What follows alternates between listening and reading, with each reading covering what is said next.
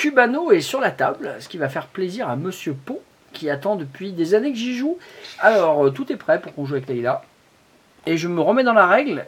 Après, me souvenir quand même qu'il y a quelques années, j'avais eu du mal à y aller.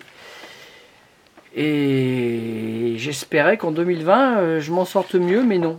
Je suis désolé, je crois bien que je suis incapable de jouer à Cubano.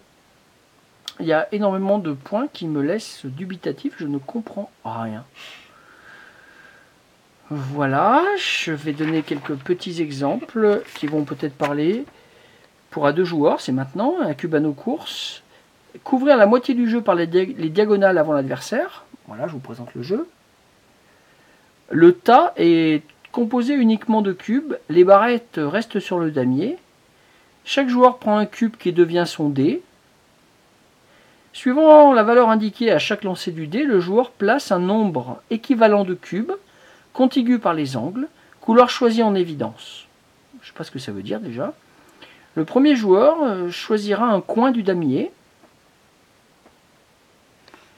Et le deuxième joueur, l'autre coin lui faisant face par le même côté.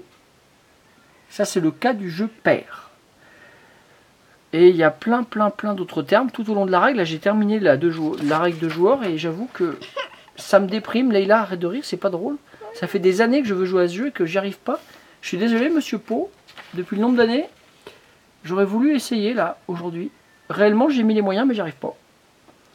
Est-ce qu'il y a une autre règle plus récente? Est-ce que vous voulez m'en faire parvenir une Qu'on essaye? Pourquoi pas? En tout cas, voilà, bah, Cubano, euh, ça sera pas pour aujourd'hui, malheureusement. Euh, on était dans les jeux improbables, mais là, c'est les jeux impossibles.